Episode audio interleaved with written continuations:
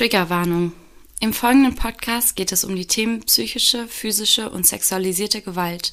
Für manche Menschen können diese Themen emotional belastend sein. Wir wollen Sie darauf aufmerksam machen, auf sich selbst zu achten und zu entscheiden, ob Sie sich von dem Podcast getriggert fühlen könnten. Alternativ kann der Podcast auch mit einer Vertrauensperson zusammen angehört werden. Hilfe in Belastungssituationen finden Sie zum Beispiel beim Hilfetelefon. Gewalt gegen Frauen unter der 116 016 und über www.hilfetelefon.de oder bei der Nummer gegen Kummer unter der 116 111 oder www.nummergegenkummer.de. Betroffene von sexualisierter Gewalt können sich an das Hilfetelefon Sexueller Missbrauch unter 0800 22 55 530 oder www.hilfe-telefon-missbrauch.de wenden.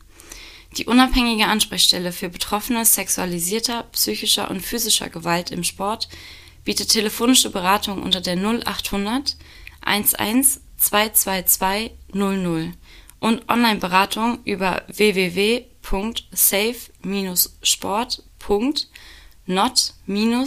www.safe-sport.not-a-problem.de. Zukunft Jugend Sport, ein Podcast der deutschen Sportjugend. Junge Menschen sind unsere Zukunft und über 9 Millionen von ihnen sind in Deutschland Mitglied im Sportverein. Egal ob jung oder alt, ob Sportskanone oder Bewegungsmuffel, unser Podcast richtet sich an euch alle. Denn der Kinder- und Jugendsport ist viel mehr als einfach nur Sport. Er ist Jugendarbeit, Bildung, Gesundheit, Engagement, Vielfalt und vieles mehr. Wir sind eure Hosts Caro Giffon und Matthias Staats und sprechen mit spannenden Gästen über die Themen, die junge Menschen im Sport bewegen. Herzlich willkommen zu einer neuen Folge Zukunft Jugendsport. Hallo Matthias. Hallo Caro. Endlich wieder eine neue Podcast-Folge. Ich freue mich. Bevor wir aber in das heutige Thema einsteigen, nochmal ein großes Dankeschön an alle Hörerinnen unseres Podcasts. Wir freuen uns über das Feedback zu unseren bisherigen Folgen zu Bewegung und mentaler Gesundheit mit Sänger Vincent Weiss und zum Engagement junger Menschen mit der Bundestagsabgeordneten Emilia Miller-Fester. Wenn auch ihr uns Feedback geben wollt oder Themenideen habt, kommentiert gerne auf Social Media oder schreibt eine Nachricht oder eine Mail an info.dsj.de und über persönliches Feedback freuen wir uns natürlich besonders. Ganz genau und damit noch mehr Menschen auf unseren Podcast aufmerksam werden, hilft es uns außerdem besonders, wenn ihr uns eine Bewertung auf der Podcast-Plattform eurer Wahl dalasst. In dieser Folge beschäftigen wir uns mit einem sehr ernsten und wichtigen Thema rund um den Kinder- und Jugendsport, den Schutz vor Gewalt im Sport. Psychische, physische und sexualisierte Gewalt existieren nämlich auch innerhalb der Strukturen des organisierten Sports.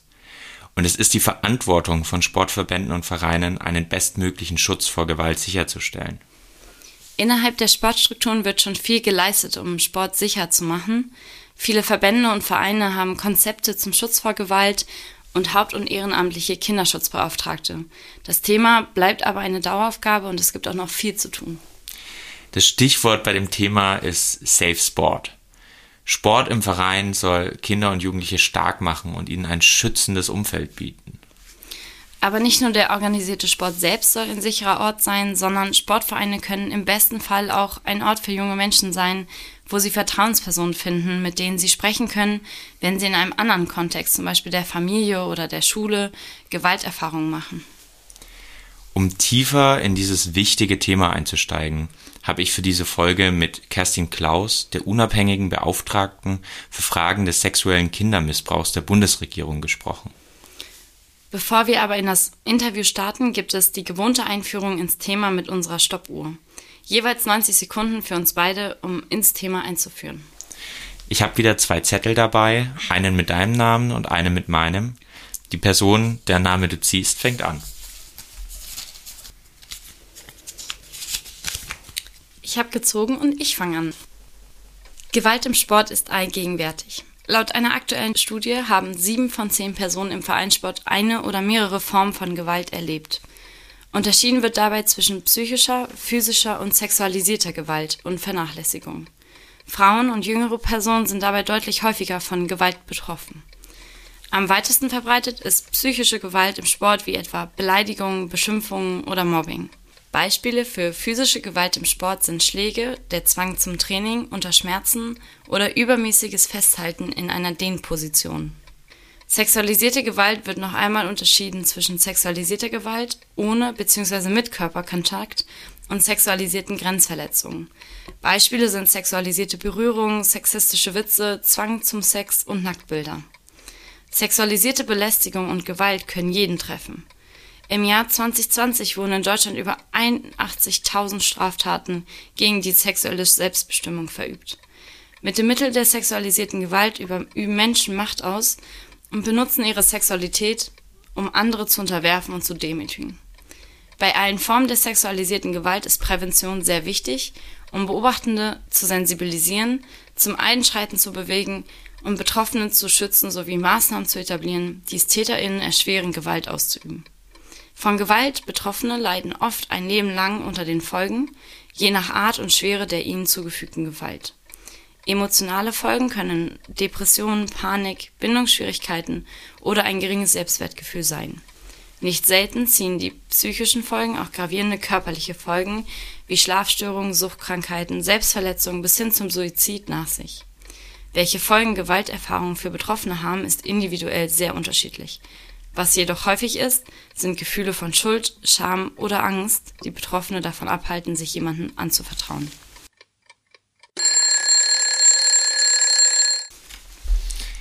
Vielen Dank, Caro, für diesen ersten Input. Und dann mache ich direkt weiter. Damit wir Betroffene von Gewalt im Sport mit ihren Erfahrungen nicht allein lassen und Sport für alle sicher machen, ist jede und jeder von uns gefragt. Wir müssen hinsehen und handeln. Mögliche Schritte sind es, den oder die Betroffene anzusprechen und Hilfe anzubieten. Es kann außerdem sinnvoll sein, auch unangemessenes Verhalten bereits frühzeitig anzusprechen. Bei schweren Formen von Gewalt oder nach erfolglosem Gespräch kann man sich an eine Person wenden, der man vertraut. Ist man sich unsicher, wem man sich anvertrauen soll, kann man sich an eine verbandseigene Anlaufstelle oder unabhängige Beratungsstelle wenden. Betreuende, zum Beispiel TrainerInnen, ÜbungsleiterInnen, Vorstände oder Physios, tragen eine besondere Verantwortung, sowohl als Beobachtende als auch im eigenen Umgang mit den Schutzbefohlenen. Das Wohl der SportlerInnen muss stets über dem sportlichen Erfolg stehen. Sportvereine und Verbände haben eine originäre Verantwortung zum Schutz vor Gewalt. Dazu wurden bereits viele Schutzmaßnahmen umgesetzt. Beispielsweise hat die Deutsche Sportjugend Empfehlungen für Verhaltensregeln formuliert, die gerade für BetreuerInnen relevant sind. Erstens Das Verhältnis zwischen BetreuerInnen und SportlerInnen sollte professionell gestaltet werden. Zweitens BetreuerInnen sollten immer transparent handeln. Drittens. Keine Bevorzugungen oder Geschenke an Einzelne. Viertens. Kein gemeinsames Duschen, Umkleiden oder Übernachten mit SportlerInnen. Fünftens. Kein sexualisiertes Verhalten oder Sprache. Sechstens. Keinen körperlichen Kontakt oder Berührungen gegen den Willen der SportlerInnen. Siebtens keine sexuellen Beziehungen zwischen BetreuerInnen und SportlerInnen. Achtens. Keine Verbreitung von Fotos und Videos zum Schaden von Einzelnen. Neuntens. Einzeltrainings nur mit Kontrolle und Zugangsmöglichkeiten durch Dritte und unter Absprache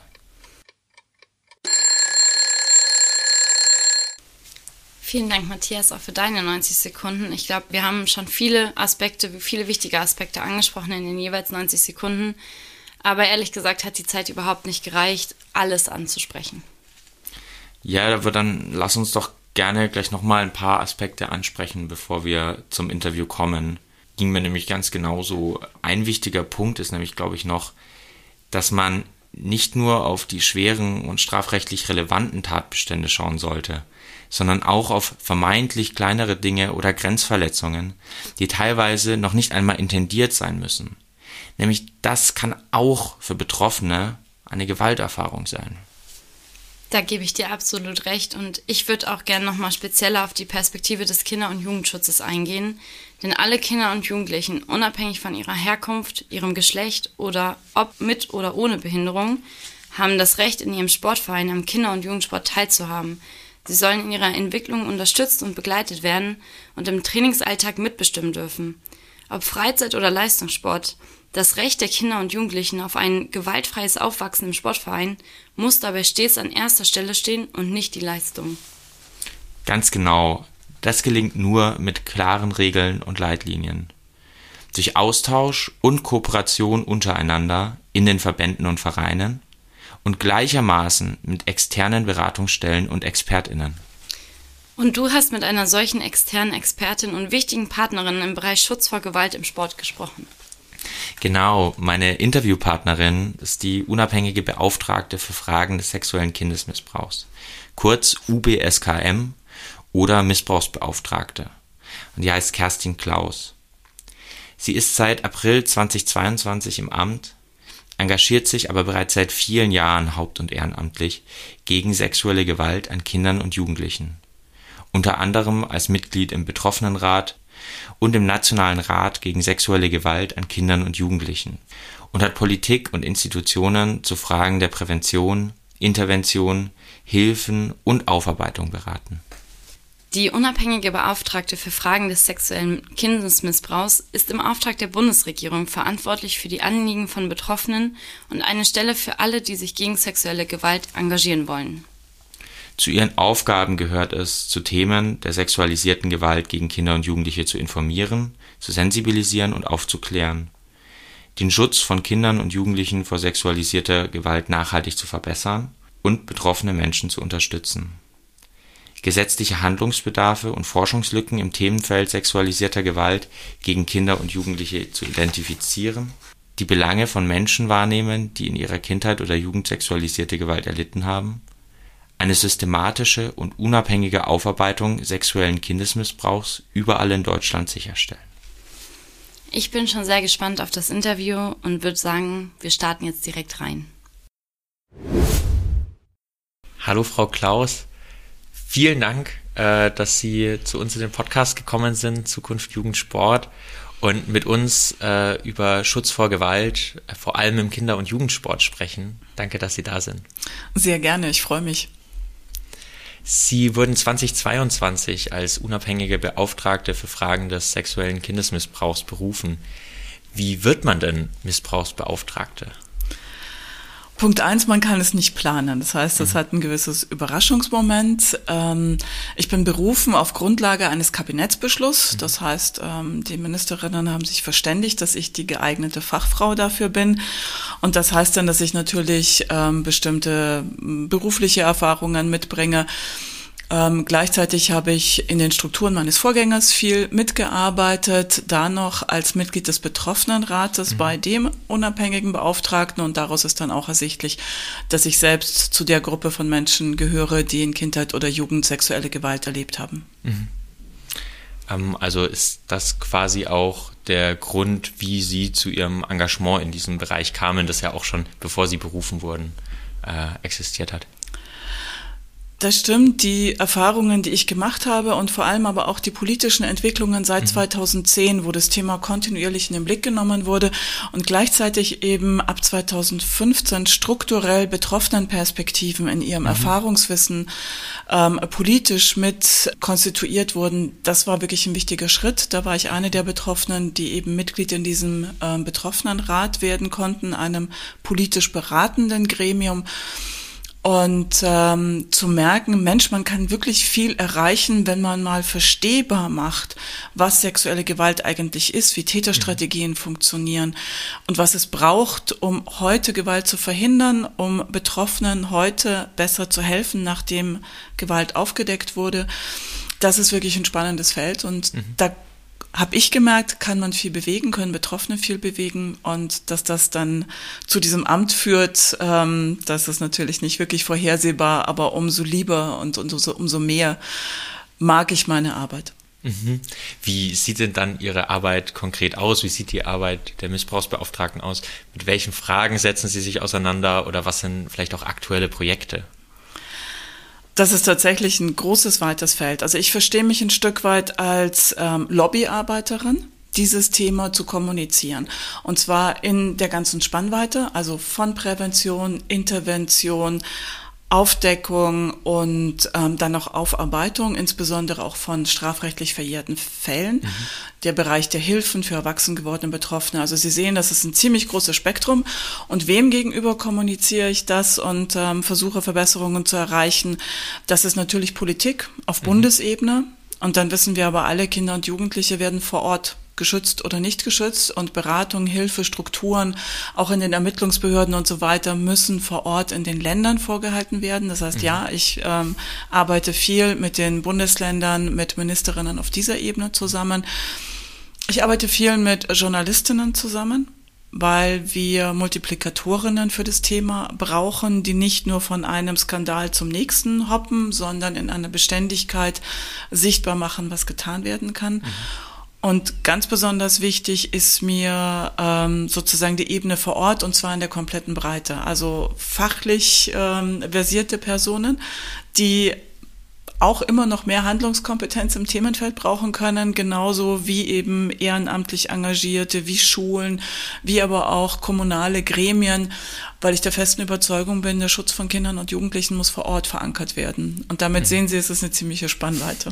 Ja, super viel, super spannend. Und ich glaube, gerade auf dieses Thema vor Ort, wie kann das vor Ort aussehen, kommen wir gleich nochmal ausführlicher zurück. Mhm. Ich würde aber gerne davor noch einmal den Schritt zurückgehen und äh, nochmal auf das Thema sexuellen Missbrauch eingehen. Und mhm. es ist ganz klar, sexueller Missbrauch zu verhindern, ist eine entscheidende gesamtgesellschaftliche Aufgabe. Aber um hier nochmal genauer reinzuschauen, was genau ist denn sexualisierte Gewalt oder sexueller Kindesmissbrauch? Was sind da vielleicht auch die Unterschiede? Und in welchen gesellschaftlichen Kontexten kommt es vielleicht auch vor allem dazu? Um genau da anzufangen, es gibt keine Marke. Es gibt keine mhm. gesellschaftlichen Schichten, in denen sexuelle Gewalt überproportional vorkommt oder gar nicht vorkommt. Das hat nichts mit Bildung, Qualifikation, das hat nichts mit sozialem Status zu tun. Sexuelle Gewalt ähm, hat immer eine Komponente von Machtmissbrauch. Ähm, Menschen nutzen ihren Zugang, ihre dann entstehende Verfügungsgewalt gegenüber einem Kind und einem Jugendlichen.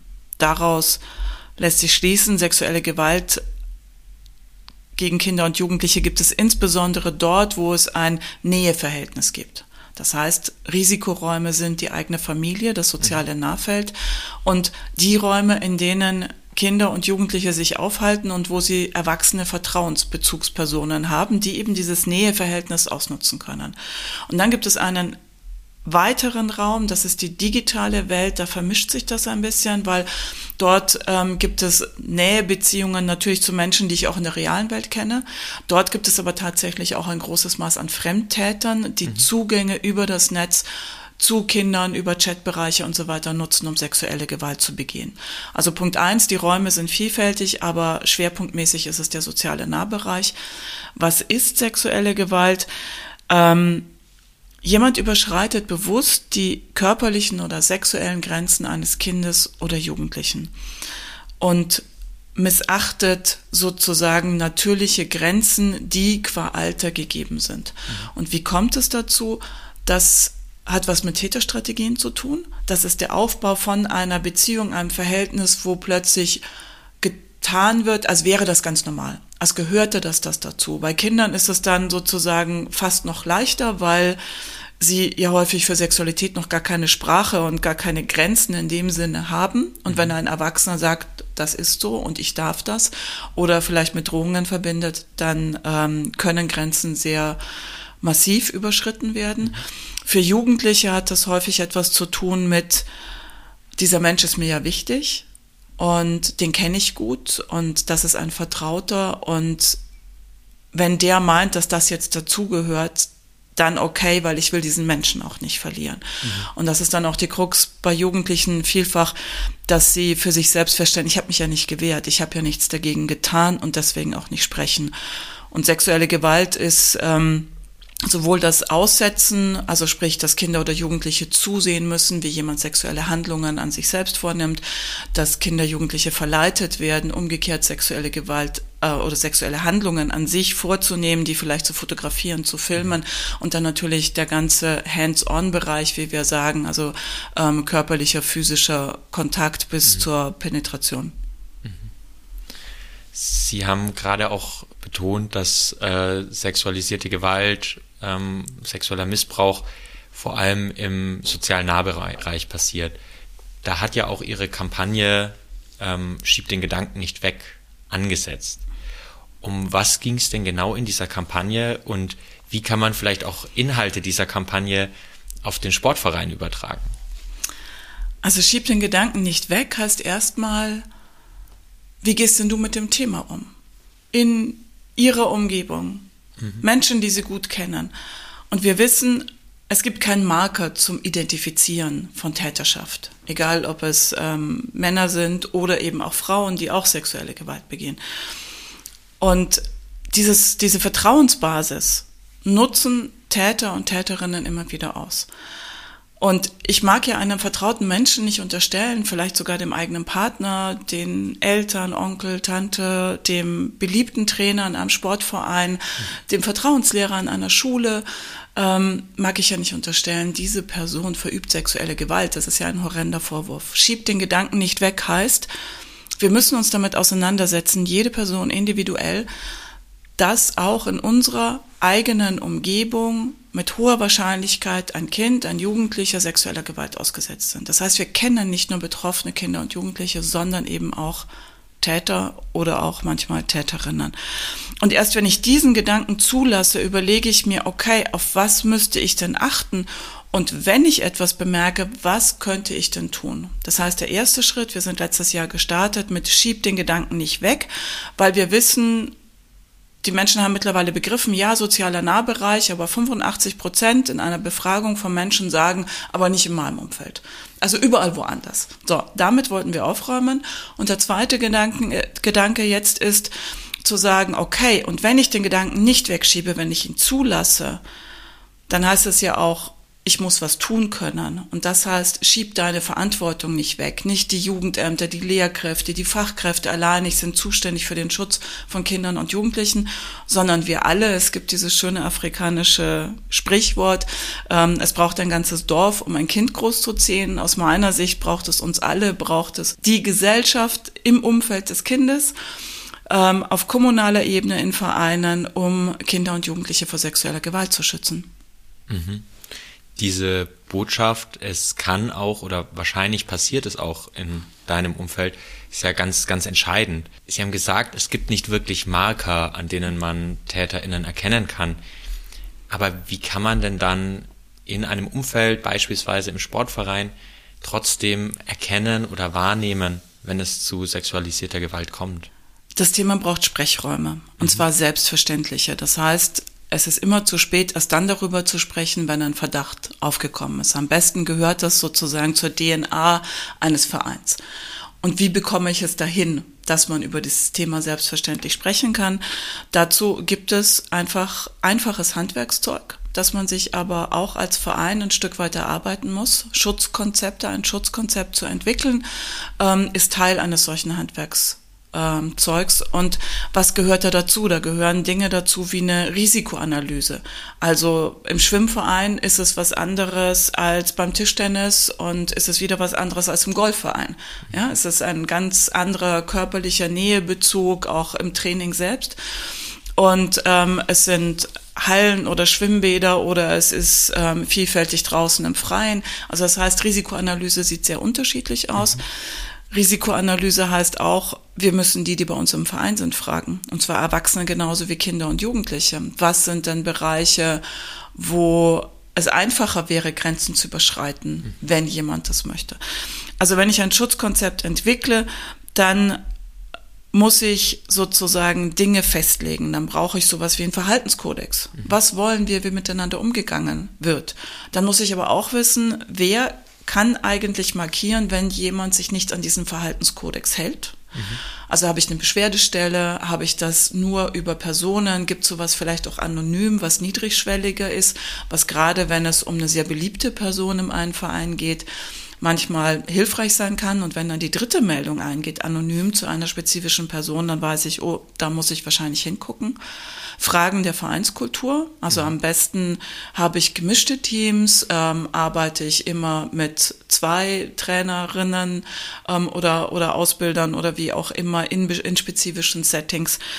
Ähm, ein achtsamer Umgang, das ist mehr als der Verhaltenskodex, mhm. ein Akzeptieren von Grenzen, ein Nachfragen, ist es okay, wenn, also sozusagen auch ein Nein zu akzeptieren und dann gibt es die bekannten Regeln, ähm, gibt es das erweiterte Führungszeugnis, ähm, wie stelle ich neue Personen vor, wie frage ich nach, ähm, wo hast du vorher was gemacht, wie würdest du umgehen, wenn ähm, bestimmte Situationen sind. Also ich, wenn ich diese Sprechräume eröffne, dann arbeite ich einer Kultur und das ist immens wichtig, wenn wir besser hinsehen wollen und Räume öffnen wollen, damit sexuelle Gewalt und Missbrauch oder auch erste Grenzverletzungen benannt werden können und auch identifiziert werden können.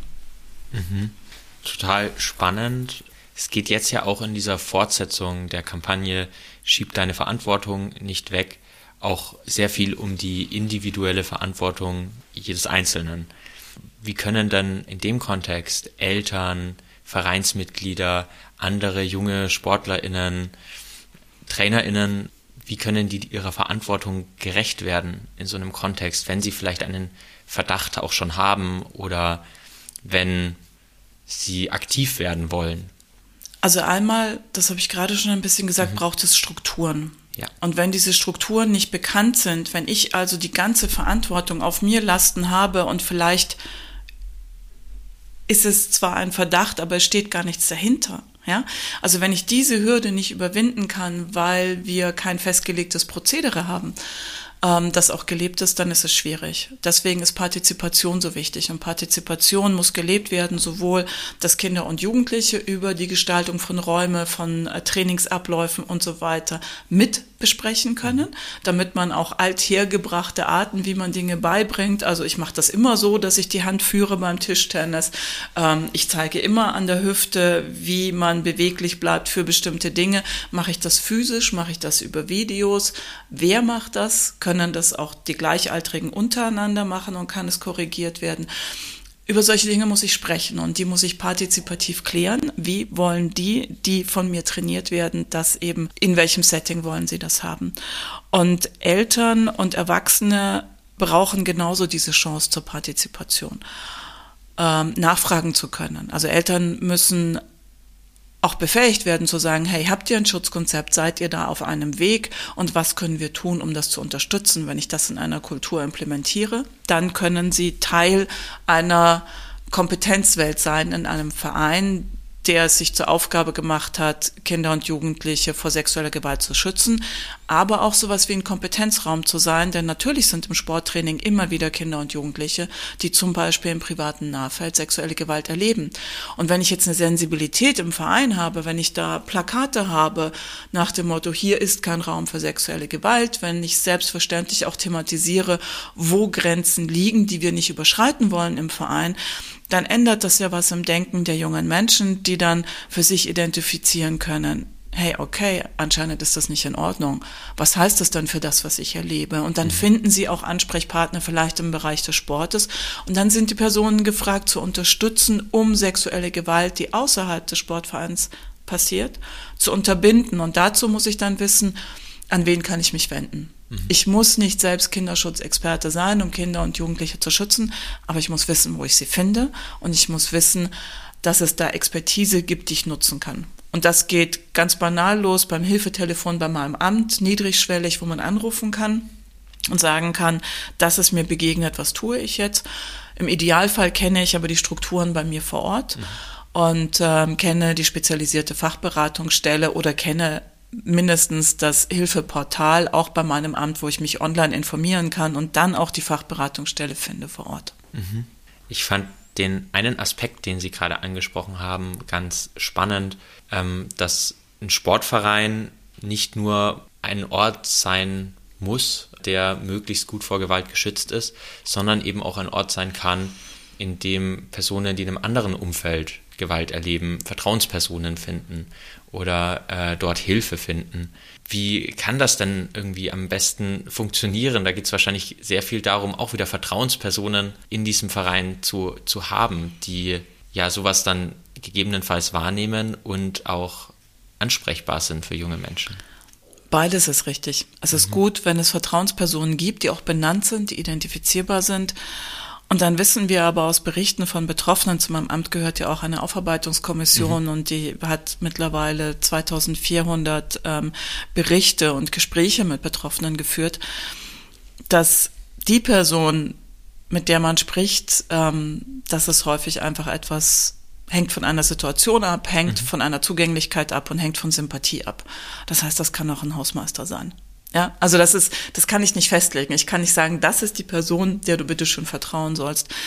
Und deswegen ist es aber wichtig, dass ich zum Beispiel über Materialien wie unsere Kampagne, über Plakate, über eben diese Schutzkonzeptentwicklung, mhm. ne, dass ich dieses Thema fest verankert habe im Sport, dass ich es sichtbar mache weil das auch Betroffenen tatsächlich hilft zu identifizieren, was ist sexuelle Gewalt. Mhm. Denn Täterstrategien zielen ja darauf, dass man es nicht identifiziert als sexuelle Gewalt, dass es eine Normalität ist, dass es ähm, Teil eines Geheimniskonstruktes ist. Das heißt, mhm. vielfach ist es wirklich ein Plakat und Sprechräume, die aufzeigen, Moment, irgendwie ist das hier komisch und andere haben andere Standards. Das müssen betroffene Kinder und Jugendliche erstmal merken und das ist gar nicht so einfach. Und in wenn ich da die Kompetenzen im Verein habe, wenn ich dieses Thema selbstverständlich mitdenke, mhm. dann werde ich Menschen haben, die ansprechbar sind. Dann werde ich Menschen haben, die tatsächlich mehr sehen, als wir das heute in unserer Kultur tun. Und dann werde ich dazu beitragen, Verantwortung zu übernehmen und anzusprechen, nachzufragen, hinzuhören und zu sagen, hey, ich bin da, wenn du mich brauchst. Mhm wir haben jetzt da schon ausführlich über unterschiedliche Aspekte gesprochen und dabei ist völlig klar geworden, es steht ja auch gar nicht zur Debatte, dass es im organisierten Sport sexuelle Gewalt gibt. Wieso nutzen denn TäterInnen gerade vielleicht das, den Sport als Umfeld für den Missbrauch? Wieso ist der Sport da vielleicht manchmal leider auch prädestiniert? Also zum einen sprechen wir auch von der Sportfamilie, und wenn ich den Begriff Familie nehme, dann zeigt das, dass es hier ein Raum besonderer Nähe ist und ähm, Räume besonderer Nähe und auch damit eines besonderen Vertrauens können anders ausgenutzt werden. Das ist der Punkt eins. Der Punkt zwei ist, ähm, Vereine haben Hierarchien haben gewachsene Strukturen. Das war schon immer so. Da haben sie Menschen, die sind oft seit 20, 30, 40 Jahren in diesem Verein aktiv und prägen die Strukturen. Ja, und da neue Dinge umzusetzen, wie Schutzkonzepte und wie auch immer. Ach, bei uns war noch nie was. Woher will ich es wissen? Also da sind sozusagen althergebrachte Muster, die manchmal schwer zu durchbrechen sind. Dann muss man auch klar sagen, es handelt sich um einen Bereich, wo ganz viel Ehrenamt gefragt ist und wo ganz viele Menschen hoch engagiert, hochkompetent und hochseriös und sehr sorgsam mit Kindern und Jugendlichen umgehen. Gleichzeitig ist es aber relativ leicht, in so eine Struktur reinzukommen und zu sagen, hey, ich könnte das machen, ich würde euch gerne unterstützen. Und was sind denn dann wirklich die Kriterien? Du musst nicht dafür großmächtig ausgebildet sein, professionell im Sinne von Qualifikationsstudium. Du brauchst vielleicht für einen Übungsleiterjob auch nur relativ wenig Nachweis von Qualifikation bekommst einen leichten Zugang zu Kindern und Jugendlichen, ohne dass du dafür ein Studium als Lehrkraft, Sozialpädagogik studiert haben musst oder oder. Das heißt, wenn wir uns mal in potenzielle Täter hineinversetzen, dann ist es leicht, ein Systemverein auszunutzen, um Kindern und Jugendlichen nahezukommen. Und das macht das System anfällig und deswegen müssen wir uns dessen bewusst sein. Und ich fände, ein erster Schritt wäre, wenn Vereine bei allen Schutzkonzepten, bei allen Fragen immer wieder sagen, hey, wollen wir es denn wissen, ob bei uns schon mal was war? Wenn auf jeder Homepage von jedem Verein ein Button wäre nach dem Motto, übrigens, ich habe Mist erlebt in diesem Verein, Punkt, Punkt, Punkt, da muss noch gar nicht sexuelle Gewalt der Fokus sein, sondern einfach Macht, Strukturen, Machtmissbrauch. Wenn ich dieses Hinschauen proaktiv nutzen würde, dann würde ich ganz anders Resonanzen bekommen und würde begreifen, ja, okay, auch ich kann und muss in diesen Bereichen besser werden. Mhm.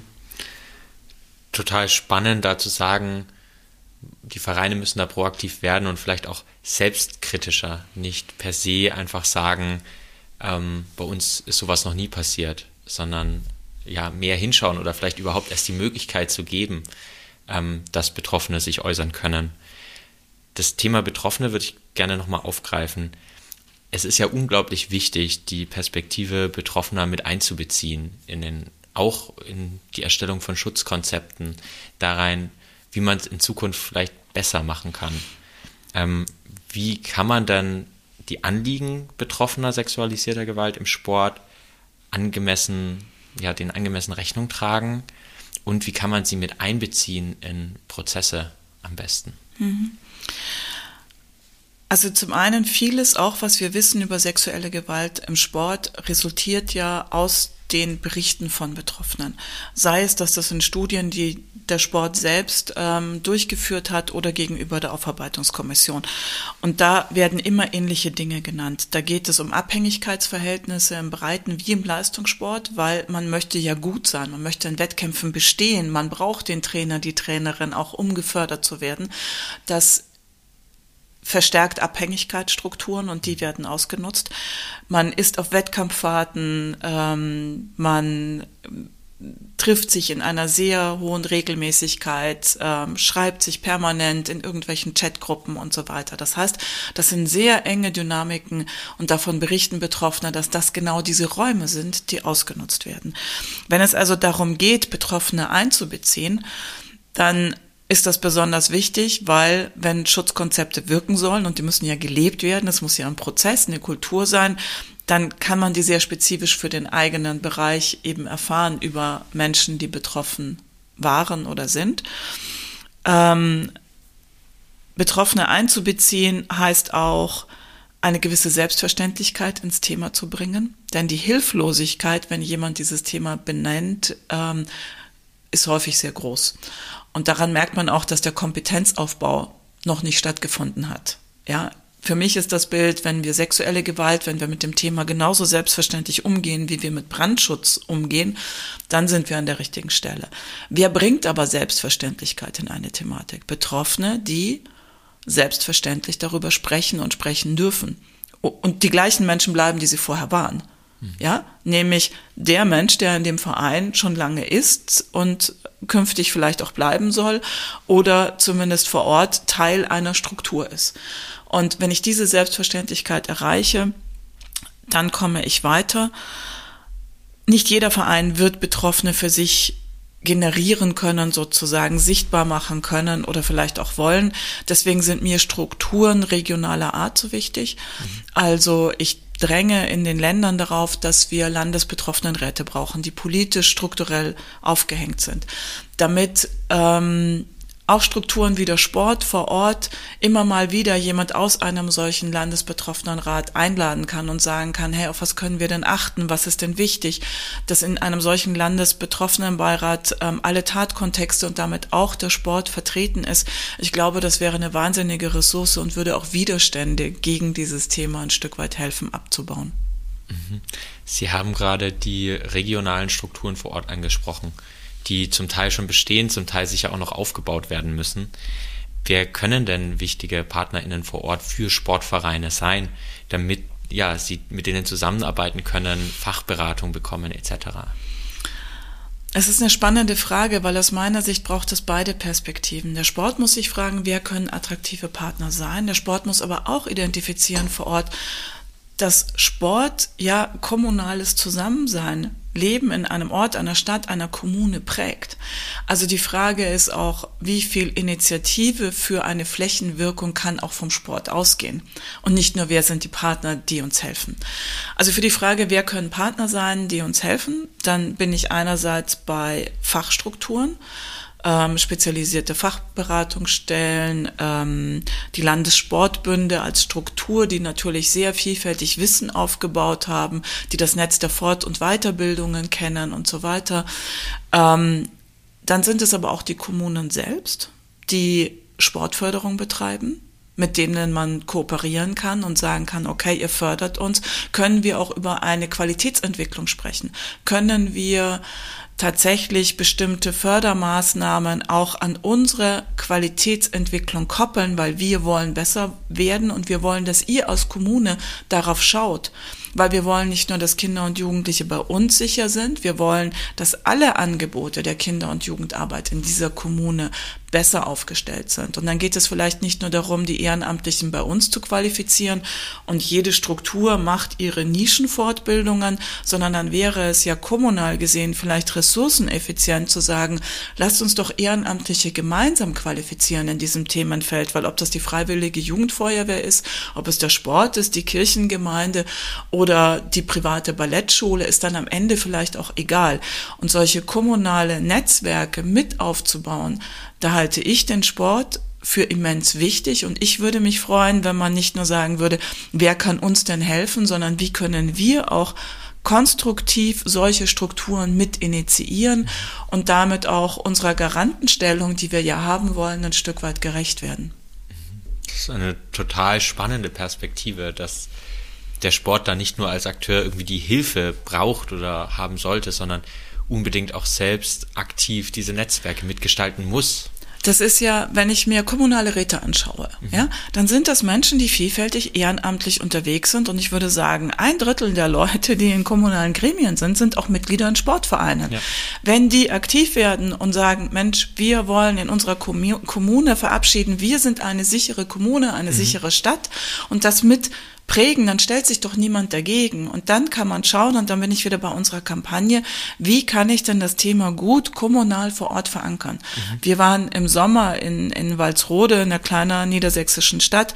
Die haben gesagt, wir machen eine Aktionswoche. Die haben wirklich sämtliche Strukturen in dieser Stadt, es war wirklich herausragend, angesprochen von Kita über Schule, über Freizeitbereiche. Am Ende hat sogar die lokale große Kneipe angerufen und gesagt, warum habt ihr die Kampagnenmaterialien Materialien, Materialien nicht auch bei uns ausgelegt. Wir wollen das auch verteilen. Ich war in Walsrode, da liefen Leute mit dieser Tasche, die es dazu gab. Mhm. Walsrode schiebt die Verantwortung nicht weg. Unterwegs unaufgefordert, weil die haben da Materialien bekommen.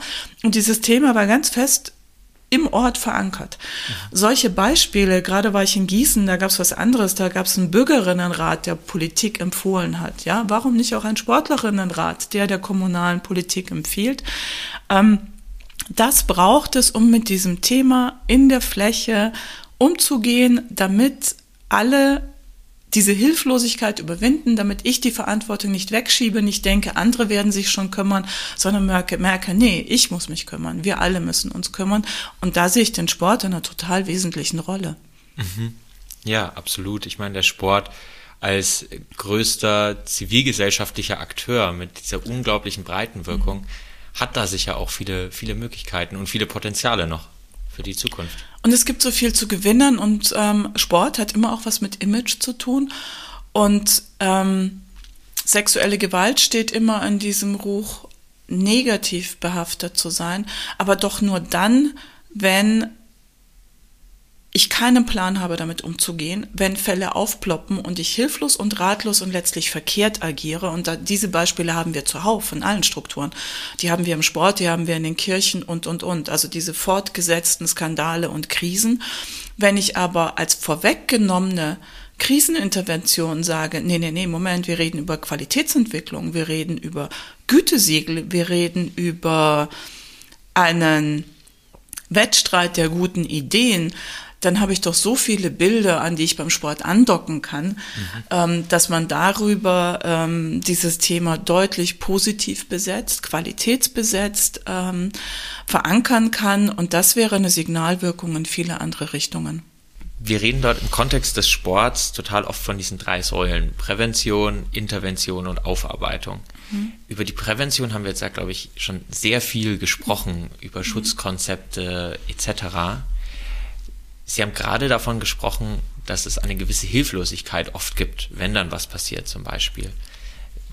Was wäre denn ein guter Umgang in einem Sportverein oder dann auch seitens des äh, zugehörigen Sportverbands, wenn Fälle bekannt werden, Thema Intervention und dann im Anschluss die Aufarbeitung bereits geschehener Fälle, egal ob die jetzt länger in der Vergangenheit liegen oder dann auch relativ aktuell sind. Ich habe ja gerade schon mal Brandschutz als ein Beispiel genannt, als ein Element von Gefahrenabwehr gegen eine spezifische Gefahr. Und ich glaube, wenn man von diesem Bild ausgeht, dann wird ein Stück weit klarer, was ein Interventionsplan wäre, um, um den es geht. Klar festgelegte Abläufe. Wer muss wann informiert werden? Den Kreis klein halten. Die Frage, was sind die Schritte, in denen wir vorgehen. Und das darf nicht situativ entschieden werden, sondern das muss tatsächlich niedergeschrieben und klar sein. Das muss transparent nachverfolgbar sein. Nur dann haben auch Beschuldigte oder Menschen, die in Verdacht geraten sind, eine gewisse Sicherheit, eine Prozesssicherheit zu sagen, okay, das sind die Prüfkomponenten, das ist das, was jetzt ansteht und dann gibt es am Ende Ergebnis A, B oder C. Wenn ich das einhalte, dann habe ich relativ schnell klar, was kommuniziere ich gegenüber den Menschen, die Verdacht, Mutmaßung kommunizieren. Was kommuniziere ich wie und wer kommuniziert mit mutmaßlich betroffenen Kindern und Jugendlichen und wie ist der Umgang mit der Person im Verein, der etwas vorgeworfen wird. Oder wie ist der Umgang und wie sind die Schritte, wenn ein Kind sich im Kontext Sport anvertraut, aber sexuelle Gewalt woanders erlebt. Und wenn ich das niedergeschrieben habe, wenn ich da einen klaren, so ein Flussdiagramm habe, wenn ich Transparenz habe, dann kann Intervention gut gelingen. Wenn das nicht gelingt und wenn das nicht vorhanden ist, dann haben wir auf einen Schlag eine wahnsinnige Unruhe in einem System. Dann spricht jeder hinter vorgehaltener Hand in unterschiedliche Richtungen.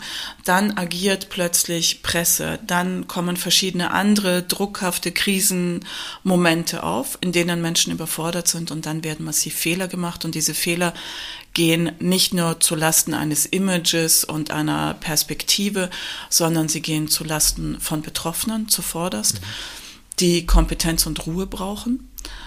Und sie gehen aber auch zu Lasten von Beschuldigten, die kein seriöses, ähm, miteinander abgestimmtes Verfahren sozusagen für sich auch als eigene Sicherheit haben ähm, und erleben. Und es geht zu Lasten der Möglichkeit von Rehabilitierung, mhm. wenn nämlich ein Verdacht sich nicht erhärtet. Und wenn ich diese Bausteine mitdenke, dann ist es ganz wichtig. Das Stichwort Aufarbeitung, das Sie genannt haben, ist etwas, das viel später ansetzt. Also wenn ich Intervention habe, dann heißt das ja erstmal ein Sichtbarmachen, ein mit einem Scheinwerfer draufleuchten, was ist und was müssen wir tun. Das Aufdecken, das danach kommt, beinhaltet ja die Perspektive auf, wie konnte es dazu kommen. Also was waren Täterstrategien? Was hat möglich gemacht und so weiter? Also in diesem Aufdecken ist ja auch sozusagen der Blick in die Vergangenheit, wie lang währt das schon an? Wenn ich Glück habe, gerade erst frisch. Wenn ich Pech habe, ist es aber ein System, das über Monate oder Jahre aufgebaut ist. Und die Aufarbeitung ist die Königsklasse, weil das ist dann, wer hätte sehen können?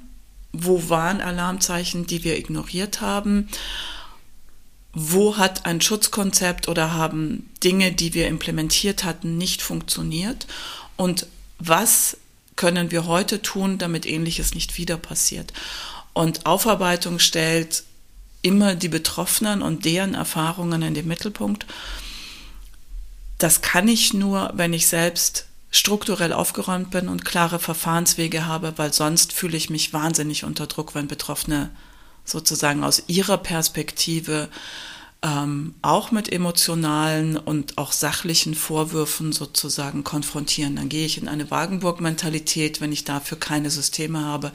Deswegen der Brandschutz als Symbol für, es braucht klare, geregelte Abläufe und Kompetenzen und auch eine Mandatierung von wer macht was, damit Intervention gelingen kann und damit dann auch Aufarbeitung einzahlt in, wir wollen es künftig besser machen. Mhm. Ich glaube, da zahlt sehr gut ein das vorletzte Thema, zu dem ich kommen will. Nämlich im organisierten Sport ist in den letzten Jahren vor allem seitens der AthletInnen, aber auch der Politik die Forderung nach unabhängigen Anlaufstellen, unabhängigen Strukturen laut geworden. Das Stichwort da ist dieses Zentrum für Safe Sport. wieso sind denn ergänzend zu den Strukturen, die im Sport geschaffen werden müssen, ähm, auch unabhängige Strukturen zum Schutz vor Gewalt ganz wichtig? Betroffene brauchen das Recht, sich an die Struktur zu wenden, in die sie Vertrauen setzen mhm. und die ihnen Sprechen ermöglicht. Jetzt haben wir eine Sportfamilie, haben vielfältige Nähebeziehungen. Und es kann ja sehr gut sein, dass die Person, die Ansprechperson wäre, recht gut befreundet ist mit der Person, der ich, äh, gegen die ich genau diese Vorwürfe erhebe. Es kann sehr gut sein, dass auch meine Eltern in diesem Sportverein sind. Es kann sehr gut sein, dass ich diese Dynamik und die Welle, die ich auslöse, wenn ich das in diesen Verein hineintrage, selber nicht gut aushalten kann. Allein das zeigt schon, in jeder Struktur und für jede Struktur braucht es regional ansprechbar unabhängige Strukturen, die dann wieder so professionell aufgestellt sind, dass sie wissen, wie kann man jetzt daran weitermachen, wie kann ich auch eine Anonymität von einer Person ähm, aufrechterhalten, ohne damit Intervention zu verunmöglichen, weil man sagt, ja, wenn ich nicht weiß, wer den Vorwurf erhebt, dann mache ich hier gar nichts. Das ist eine sehr schnelle Reaktion, die man immer wieder hört. Also das heißt, unabhängige Strukturen sichern, dass wir bestmöglich die Vielzahl der unterschiedlichen Betroffenen und deren Bedürfnissen, dass wir denen gerecht werden.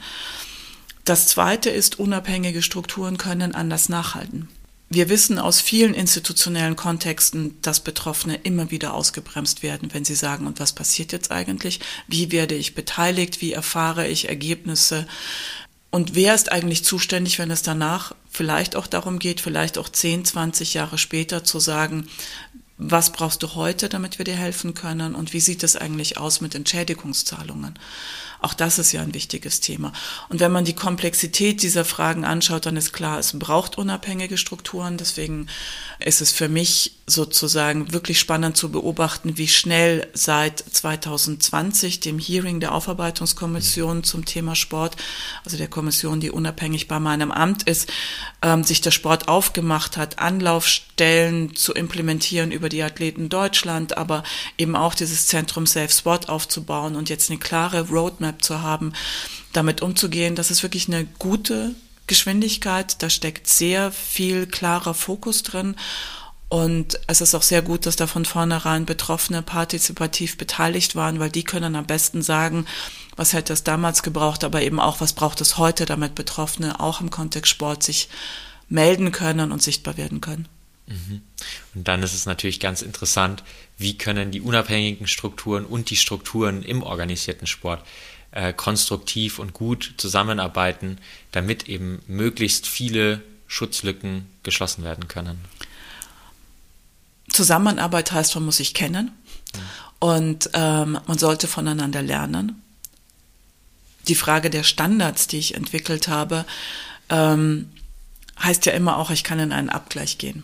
Ja, und ähm, sowohl die Strukturen des Sportes entwickeln sich nach Standards, aber auch diese unabhängigen ähm, Stellen entwickeln Standards und entwickeln sie partizipativ und der gegenseitige Austausch wird da sehr viel bringen, um Qualität in die Fläche zu bringen. Mhm.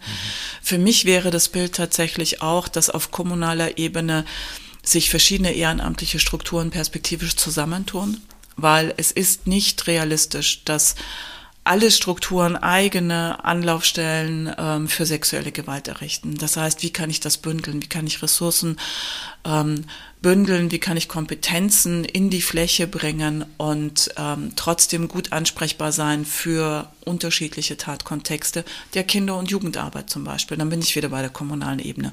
Mhm. Gleichzeitig wissen wir, dass spezifische Strukturen adressiert werden müssen und deswegen sehe ich hier gerade die unabhängige ähm, Ansprechstelle für besonders wichtig, weil dort die Spezifika des Sportes die spezifischen Abhängigkeitsverhältnisse, die spezifischen Fragen auch des Leistungs- ähm, und Spitzensports, genauso wie des Breitensportes, angeschaut werden, dass dort auch eine Kompetenz zum Beispiel für ein nach wie vor sehr wenig adressiertes ähm, Themengebiet, nämlich sexuelle Gewalt ähm, im Sport der ehemaligen DDR, Also hier brauche ich spezifische Kompetenzen. Da muss ich Menschen haben, die sich sehr intensiv mit dem Bereich Sport auseinandergesetzt haben.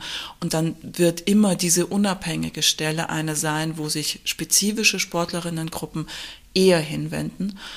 Wenn aber Kinder- und Jugendarbeit im Breitensport sehr ähnlich aufgestellt ist wie in anderen Bereichen, dann wird es vielleicht auch helfen, wenn man sich zusammentut und neben dem, dass man eigene Ansprechpersonen im Verein etabliert, sagt, okay, darüber hinaus bräuchte es vielleicht so eine übergeordnete kommunale Stelle, wo wir sagen, da bündeln wir die Beschwerdepunkte ähm, für die verschiedenen Freizeitbereiche von Kindern und Jugendlichen. Mhm. Vielen, vielen Dank für die super vielen wertvollen Einblicke in den Bereich Schutz vor Gewalt. Ich würde gerne zum Abschluss des Gesprächs noch einmal den Bezug zu den Kinderrechten herstellen. Eine der großen Säulen neben den Förderrechten und den Beteiligungsrechten sind dabei die Schutzrechte. Ich glaube, das sind ja die, über die wir hier vor allem sprechen. Wie können denn die Kinderrechte im Sport umgesetzt werden, auch umfassender? Wir haben jetzt schon sehr speziell die, über, über das Thema sexuelle Gewalt gesprochen, aber vielleicht auch umfassender. Haben Sie da eine Idee? Der Schutz vor sexueller Gewalt an Kindern und Jugendlichen kann ohne gelebte Kinderrechte schlicht nicht gelingen. Partizipation von Kindern beginnt doch nicht bei Fragen von sexueller Gewalt und Abgrenzung, sondern nein, Kinder und Jugendliche müssen ihre Lebensräume hoheitlich mitgestalten können, haben ein Recht auf Gewaltfreiheit und müssen auch benennen können, wo für sie Gewalt losgeht und müssen genauso sagen können, dass Mitfahren in diesem Auto unangenehm ist, weil der immer geraucht wird und dann wird das abgestellt und dann stinkt es dann nicht mehr nach Rauch, wenn sie zum Wettkampf fahren, ähm, wie sie sagen können müssen, wir wollen hier die Räume für uns mitgestalten. Und dann habe ich auch ein Zutrauen, wenn ich merke, dass meine Inputs gehört werden, dass ich selbstwirksam bin, dann werde ich auch verstehen, was gesagt wird. Und übrigens hier, wenn deine Grenzen missachtet werden oder wenn du was siehst, wo du sagst, ich finde, da geht jemand unfair mit jemand anderen um, dann sag mir das, dann wollen wir das wissen. Das kann ja nur greifen, wenn all die anderen Dinge auch gelebte Praxis im Verein sind. Das heißt, ja, Kinderrechte sind essentiell und das heißt, Kinder gestalten die Räume, in denen sie leben, ob das der Sport ist, ob das die Kita, die Schule ist. Und Kinder, die so groß werden, werden anders befähigt zu benennen, wenn Grenzen überschritten werden, egal ob es um ihre Grenzen geht oder die Grenzen ihrer Freunde, Freundinnen oder anderer Kinder, die sie beobachten. Vielen Dank für dieses sehr schöne Schlusswort.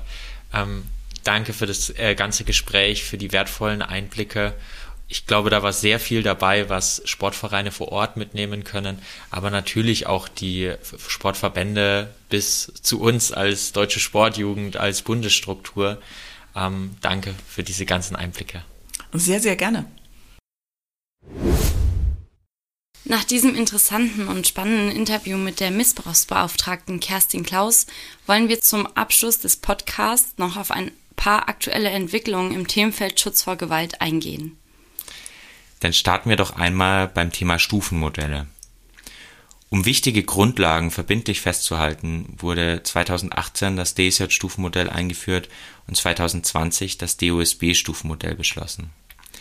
Die Förderung der Mitgliedsorganisation wurde damit an die schrittweise Umsetzung weitgehender Standards zum Schutz vor sexualisierter Belästigung und Gewalt im Sport geknüpft. Beispielsweise Schulungen für alle im Verband tätigen Personen, das Einsehen des erweiterten Führungszeugnisses, die Etablierung von Verhaltensregeln zum Umgang miteinander und die Verankerung des Themas im Leitbild, der Satzung oder einem Ehrenkodex. Alle Maßnahmen zahlen auf das Ziel ein, den Schutz vor Gewalt umfassend und flächendeckend im gesamten organisierten Sport bis zur Vereinsebene zu verankern und so letztlich jeden der rund 87.000 Sportvereine zu einem sicheren Ort zu machen DSJ und DOSB haben außerdem zusammen mit ihren Mitgliedsorganisationen in den vergangenen Monaten den sogenannten Zukunftsplan Safe Sport entwickelt. Der Zukunftsplan ist eine nachhaltige Gesamtstrategie für die nächsten zehn Jahre zur Weiterentwicklung des Schutzes vor Gewalt im Sport und wurde vom DSJ Hauptausschuss im Oktober und der DOSB Mitgliederversammlung vor ein paar Tagen beschlossen. Konkret werden dort beispielsweise verbindliche Ziele für rechtliche Rahmenbedingungen Schulung von Betreuerinnen oder Netzwerke mit externen Fachberatungsstellen festgelegt. Da für einen umfassenden Schutz vor Gewalt im Sport gerade für Betroffene, aber auch vom organisierten Sport unabhängige Strukturen wichtig sind, wurde auf Initiative der unabhängigen Athletinnenvereinigung Athleten Deutschland im Koalitionsvertrag der Bundesregierung der Aufbau eines Zentrums für Safe Sport verankert. Ende August hat nun das Bundesministerium des Inneren und für Heimat nach einem breit angelegten Stakeholder-Prozess die Roadmap für das Zentrum für Safe Sport vorgestellt. Im nächsten Schritt wird eine Feinkonzeptionierung des Zentrums vorgenommen, bevor es dann in seinen operativen Betrieb starten kann. Das unabhängige Zentrum soll dann zukünftig ergänzend zu den Aktivitäten des organisierten Sports agieren und Schutzlücken schließen. Beispielsweise soll es bei der Aufarbeitung vergangener Fälle von Gewalt im Sport aktiv werden. All diese Modelle, Prozesse und Pläne zeigen ja schon, wie komplex das Thema Schutz vor Gewalt ist und dass es gebündelte Kräfte bedarf, um den Sport zu einem sicheren Ort für alle zu machen. Auf jeden Fall. Und das gilt auf allen Ebenen. Von der Bundesebene bis in den kleinen Sportverein vor Ort, wo es ein starkes Netzwerk gegen Gewalt mit professioneller Unterstützung durch Fachstellen, aber auch aufmerksames Hinsehen und falls nötig engagiertes Einschreiten braucht. Lasst uns gemeinsam dafür eintreten, dass jegliche Form von Gewalt auf allen Ebenen des Sports bestmöglich verhindert wird. Damit kommen wir zum Ende der heutigen Folge. Vielen Dank, Caro, und natürlich allen ZuhörerInnen. Auch dir vielen Dank, Matthias. Das war heute sicher kein leichtes Thema, aber ein enorm wichtiges. Zum Abschluss hier noch einmal der Hinweis zu Ansprechpersonen, Hilfetelefonen und Beratungsstellen. AnsprechpartnerInnen der Sportverbände findet ihr auf www.safesport.dosb.de. Externe Beratungsstellen findet ihr zum Beispiel beim Hilfetelefon Gewalt gegen Frauen unter der 116 016 und über www.hilfetelefon.de oder bei der Nummer gegen Kummer unter der 116 111 oder www.nummergegenkummer.de Betroffene von sexualisierter Gewalt können sich an das Hilfetelefon Sexueller Missbrauch unter 0800 2255 530 oder www.hilfe-telefon-missbrauch.de wenden. Die unabhängige Ansprechstelle für Betroffene sexualisierter, psychischer und physischer Gewalt im Sport bietet telefonische Beratung unter der 0800 11 222 00 und Online-Beratung über www.safe-sport.not-a-problem.de. Alle Nummern und Links findet ihr natürlich auch in den Show Notes.